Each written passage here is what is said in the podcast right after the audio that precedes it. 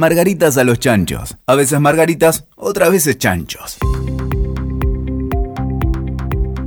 Hola, ¿cómo estás? Qué bueno que estamos acá de nuevo. Hoy vamos a compartir un tema que solemos hablar un montón en nuestras charlas interminables. Y es el tema de los estereotipos. ¿Qué se espera de nosotros?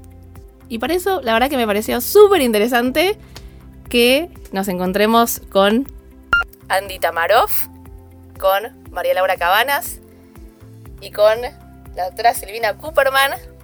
¿Y quién les habla? Romy Lipster. Porque somos eh, mujeres personas que hemos atravesado y transitado muchísimas veces estas preguntas que nos vamos a hacer y que vamos a tratar de, de hablar entre todas y disfrutar un poco de pensar juntas. Sí, sí, yo me acuerdo cuando, cuando estaba en el secundario, enseguida, eh, a medida que ibas avanzando ya, no sé, 13, 14 años, enseguida como empezaba a crearse el perfil, ¿no? O sea, como que lo que veían ibas a hacer y de repente estabas como destinada a transitar una ruta hacia una cajita, ¿no? Que eran las cajitas disponibles que había en cuanto a las profesiones, en cuanto al tipo de vida que ibas a tener o eh, lo que podías eh, obtener de esta vida. No sé qué te pasó a vos. No, tal cual. Desde. Yo creo que uno, cuando está en los diferentes estados de, educación, incluso desde lo formal hasta lo no formal, siempre se espera algo. Es bueno, esto es lo que te muestran. Venimos de una, generación, una educación donde uno tiene determinada eh, proyección o tenés que hacer esto porque vas a hacer lo otro y no te imaginás haciendo algo diferente para lo cual estás trabajando o para lo cual estás estudiando. Y, cuesta a veces encontrar qué es lo que, lo que hay al costado y unir diferentes disciplinas.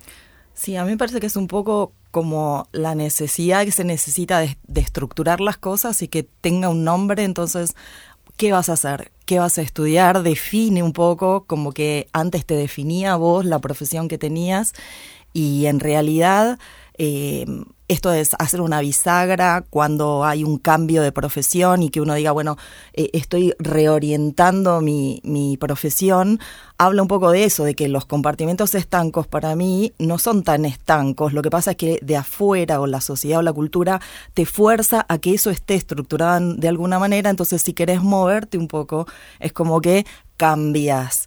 Y lo que yo estoy viviendo ahora, eh, más allá de que lo muestro y lo cuento como un cambio de lo que es mi, mi destino profesional, por decirlo de alguna manera, es más como algo, un continuo. No es que yo dejo una cosa y empiezo otra, sino que voy sumando nuevas cosas y es como no sé si es tan común visto desde afuera, porque yo siento muchas veces la resistencia, bueno, ¿qué haces? ¿De qué trabajas? ¿Qué estás haciendo ahora?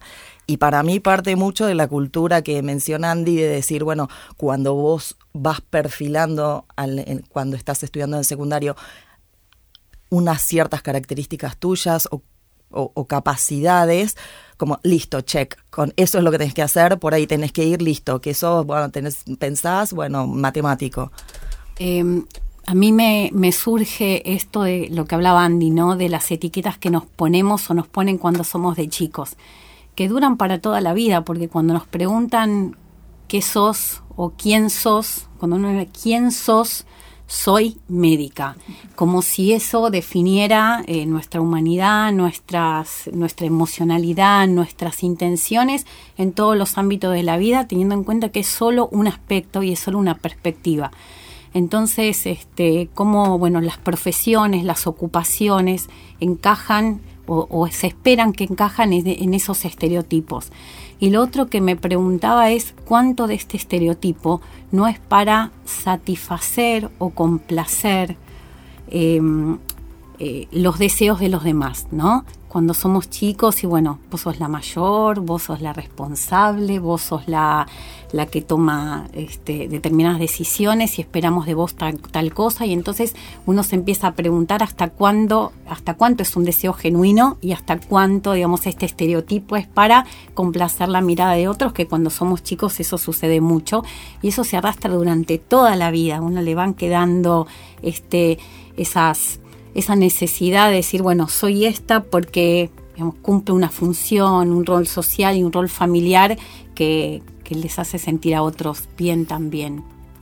Y una cosa que me parece súper interesante de lo que decís, más allá de, esto de hacer lo que se espera de nosotros en función de las expectativas y los deseos de los otros sobre uno, como culturalmente o digamos desde, desde chicos te ponen como esta etiqueta, decir, bueno, vos vas a ser médico, ¿no?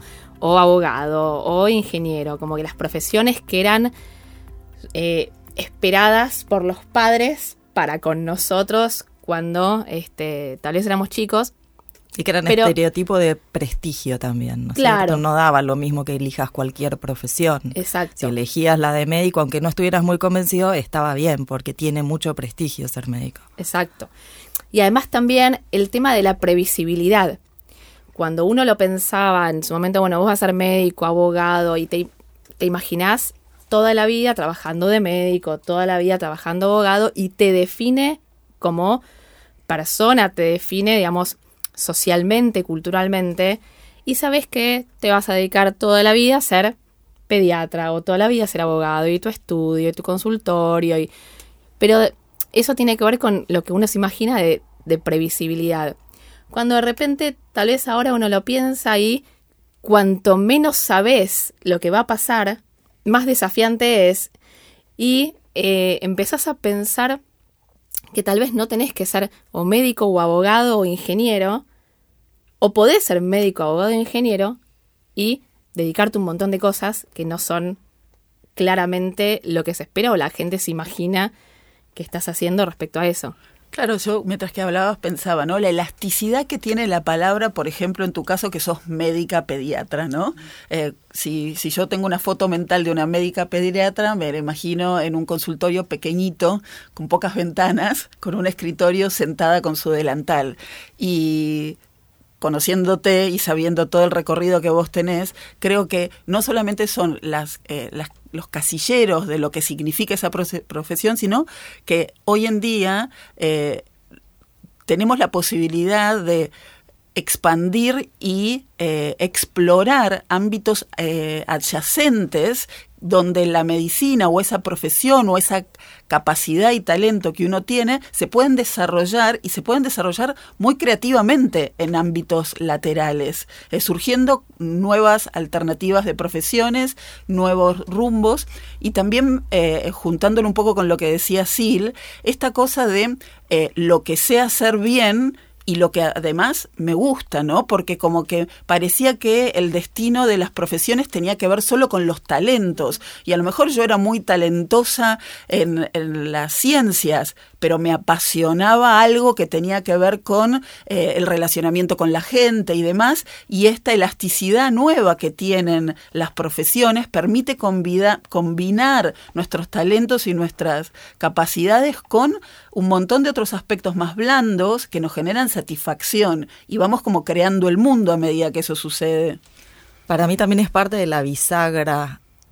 La bisagra pasa también por ahí, la bisagra generacional, es decir, cómo pasar de tener una profesión que te define de por vida y hasta te define como persona, la profesión, a yo puedo sumar un montón de, de herramientas nuevas para definir modos de trabajar que hoy no existen, que no sabemos si van a existir, pero que no necesariamente te encasillan y que lo que vos vas sumando en el camino, hasta profesiones enteras, son solo un instrumento que te va a permitir a vos gestionar nuevos ámbitos, crear nuevas posibilidades de, desarrollo profesional, de desarrollo personal, de resolver situaciones para la sociedad que hoy por ahí nuestros compartimentos estancos de hace unos años no las pueden abordar de la misma manera que si vos tenés muchas herramientas mismo totalmente diferentes a lo que sería muy adyacente a una profesión.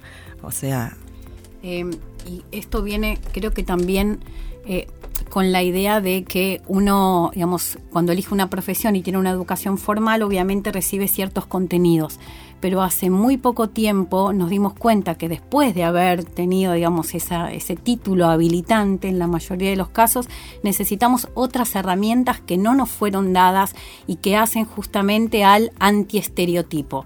Tuvimos que aprender de comunicación, de tecnología, de economía, de motivación, digamos, hay otras cuestiones en las organizaciones que trascienden la profesión en sí misma, que nos sacan de ese estereotipo, digamos, nadie hubiera pensado en una como vos decías, en una médica pediatra que se dedique a divulgar la ciencia o que se dedique a eh, hacer, digamos, talleres para adolescentes, para digamos, para motivar el camino, este, o de la, en mi caso, bueno, de la medicina o de la ciencia, y sin embargo son herramientas que no nos fueron dadas en ese momento y en ese, en ese aspecto coincido con Laura, que es una bisagra, que tuvimos que aprender de todo esto, que, que sabemos que, que, que habilidades que se llaman blandas, pero para mí son muy duras y, tienen eh, duras en el aspecto de que son medibles, de que pueden tener indicadores que hacen mejor a las organizaciones, las tenemos que aprender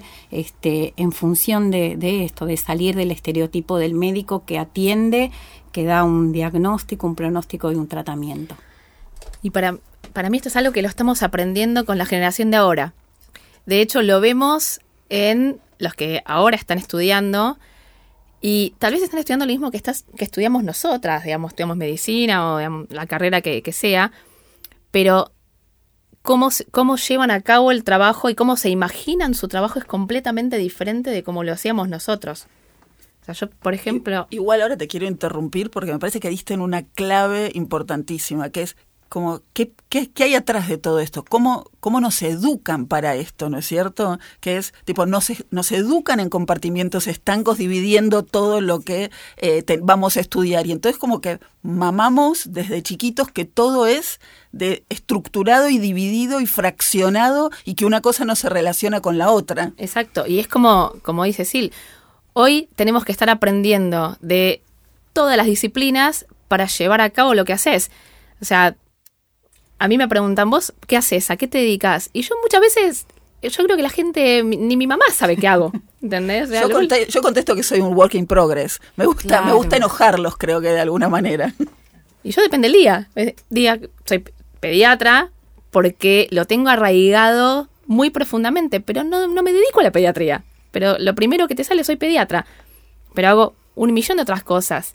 Entonces, eso es como, como decías vos, fuimos adquiriendo un montón de herramientas de otras disciplinas y también un poco acompañando el cambio que se viene generacional. Vos mirás, yo la miro a, Floppy, por ejemplo, y para mí es como el ejemplo de de lo que querés hacer. A mí lo que me pasa es que es un poco lo que hablábamos ahora también, es que las nuevas generaciones, yo lo que veo es, mi idea es lo nuevo, yo como lo encaro, sumando más herramientas. En cambio, las nuevas generaciones ya tienen un cambio cultural en su cabeza, que yo lo vivo porque los veo cómo se, se desenvuelven en la vida, en la que van incorporando todo eso naturalmente en la medida que van avanzando, van necesitando sumar nuevas, nuevos aspectos. Yo, yo lo siento más, sigo, evidentemente porque me formé en esa cultura que me bajaba en la línea de los cuadraditos, sigo percibiendo en mí misma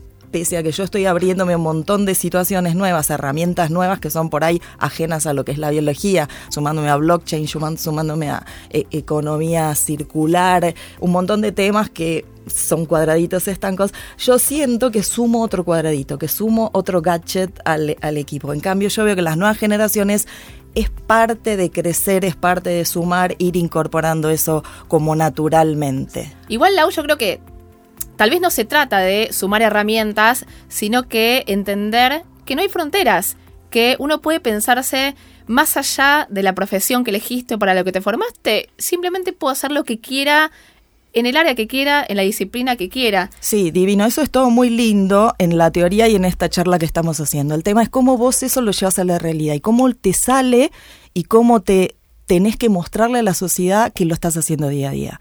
Entonces, para mí, los que estuvimos formados en esta eh, cultura, en esta educación que te compartimentalizaba, que te ponía etiquetas, de alguna manera aprendimos a hacerlo así. Entonces, la manera de responder a los otros que por qué ahora que eso eras, no sé, bióloga molecular, ahora estás haciendo blockchain, tiene que ver con que vos, según el interlocutor al que tengas, le tenés que dar una justificación según la cultura en la que creció.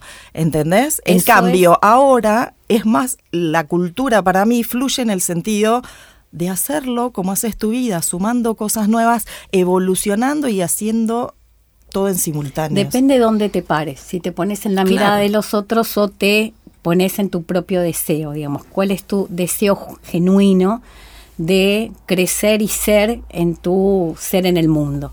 Eh, en mi caso, y conozco otros también, es natural, porque lo que te motiva es incorporar nuevas dimensiones y nuevas miradas a tu forma de hacer, que trasciende la profesión y que este, digamos, te constituye como persona, porque eso, eso termina pasando. No, no lo veo tan complicado si lo mirás desde tu propio deseo y no desde lo que, se, lo que esperan los demás de vos. Sí, también el tema es en qué punto estás en, en, tu profesión, porque si vos tenés como eh, hilo conductor la profesión que vos elegiste y sobre eso haces variantes, no es lo mismo que si vos decidís patear el tablero y decir, bueno, quiero aportar desde otro lugar. Ese ya es otro estereotipo. Eh, claro, a eso Sí, sí, eso te decir, pues no me jodas, la verdad que no es tan fácil salir del estereotipo que estás planteado, pero la verdad es que si tipo toda tu vida pensaron que vos ibas a ser una científica y que eras buenísima en todo lo que eran las ciencias y los números y toda tu familia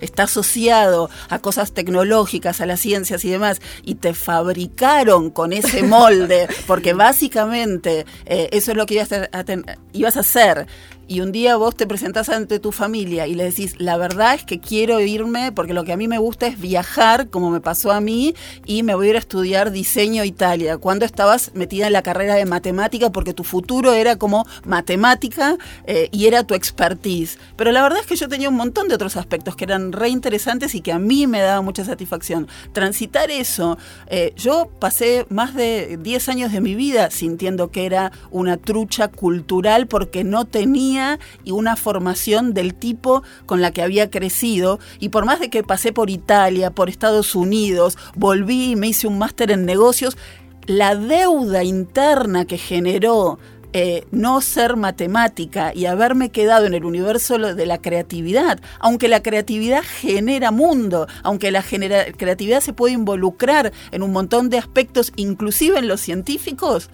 tuvo y, sigue teniendo un peso emocional enorme y una necesidad de justificación interna de que tiene valor lo que yo hice. Entiendo, porque creo que a lo que me refería yo es a correr el borde hasta lo posible, porque en realidad cuando yo hablo de estereotipos hablo, sí, uno se juega hasta donde más o menos puede, hasta dónde eh, se alinean casi el deseo propio con la mirada de los demás. No es lo mismo en la adolescencia que ahora que uno está plantado distinto eh, como mujer, como profesional, como, como persona. Eh, también temporalmente los, los cuestionamientos son diferentes y los estereotipos también se vislumbran distinto. Una cosa que me parece que vos decís que es clara, tiene que ver con, con el tema de el estereotipo, qué se espera de nosotros, pero quién espera de nosotros lo que se espera. O sea, si estás hablando lo que decías vos, Lau, bueno, estar justificándole a la sociedad. ¿Y por qué tenés que estar justificándole a la sociedad lo que vos elegiste hacer de tu carrera o de tu futuro? O vos, ¿por qué decís, bueno, yo me quiero, este, quiero justificarme a mí misma y a mi familia que me dediqué a algo creativo durante toda mi vida, más allá de lo que se esperaba de mí. Y creo que eso es algo que cuando uno lo ve en la generación más, joven ahora, los millennials, ni hablar los centennials, que por ahí ni me imagino, digamos, lo, lo que van a hacer es seguir el deseo más allá de eh, la carrera estructurada en sí misma. Por eso hoy en día hay carreras que hasta no se, no se entiende el título. ¿Qué es esa carrera? No sé. Este, Tal cual. Y, y vos decís, lo que, lo que estamos atravesando, tal vez las que venimos de esto que hablamos de la generación bisagra o eh, las dos partes de la bisagra, ¿no? Que venimos en la transición de, bueno, para, yo me eduqué, me formaron como pediatra, supuestamente tengo que ser pediatra y es más, mi mamá, esto es para hablar con el psicólogo, pero mi mamá me dice, dice, yo me imaginaba que iba a estar atendiendo tu consultorio de secretaria en tu consultorio, jamás estuve en consultorio. Estereotipo de la mamá de secretaria. Jamás estuve en consultorio y es como que, para, hice mil millones de otras cosas, pero no eso, lo que se esperaba como pediatra. Creo, creo que lo interesante es que ahora lo que tenemos la posibilidad es, primero de todo, no, ser una sola cosa, no entrar en una sola cajita. Que no es necesario. Que, no es necesario y que esas habilidades las podemos desarrollar en distintos ámbitos y que cada una sea, y seamos la suma de todas esas pedacitos de nosotras repartidas eh, en, distintas cosas que nos dan placer, que nos apasionan, que nos interesan, como hacer esto, por ejemplo. Yo aprendí algo de alguien que admiro, que es una millennial a quien yo admiro, que se llama Floppy Julio, que ella se define a, mí, a sí misma como slasher. Y para mí, yo sé que por ahí no quiero decir una palabra en inglés, pero esa es un poco la definición de a lo que estamos yendo con todo este cambio de cómo estamos viendo el estereotipo, cómo estamos viendo el tema del eh, compartimento estanco. Slasher es decir, bueno, bárbaro, yo soy pediatra, barra investigadora, barra comunicadora, barra empresaria, barra X, exponencial. Porque puedo ser lo que quiera, porque hoy hay herramientas por todos lados que me van a ayudar a ir caminando hacia el destino que uno quiera. Y eso lo tenemos que aprender de las generaciones que vienen, me parece. Totalmente creo que lo que nos convoca, nos atraviesa es que todas somos un poco slasher, ¿no? Y estamos acá pensando que, somos muchas en una este, y que, bueno, que somos felices siéndolo. Bueno, muchísimas gracias por estar ahí. Ojalá hayas disfrutado tanto como nosotras de este podcast. Puedes encontrarnos en las redes sociales como Margaritas a los Chanchos y nos vemos la próxima. Escuchaste Margaritas a los Chanchos WeToker. Sumamos las partes.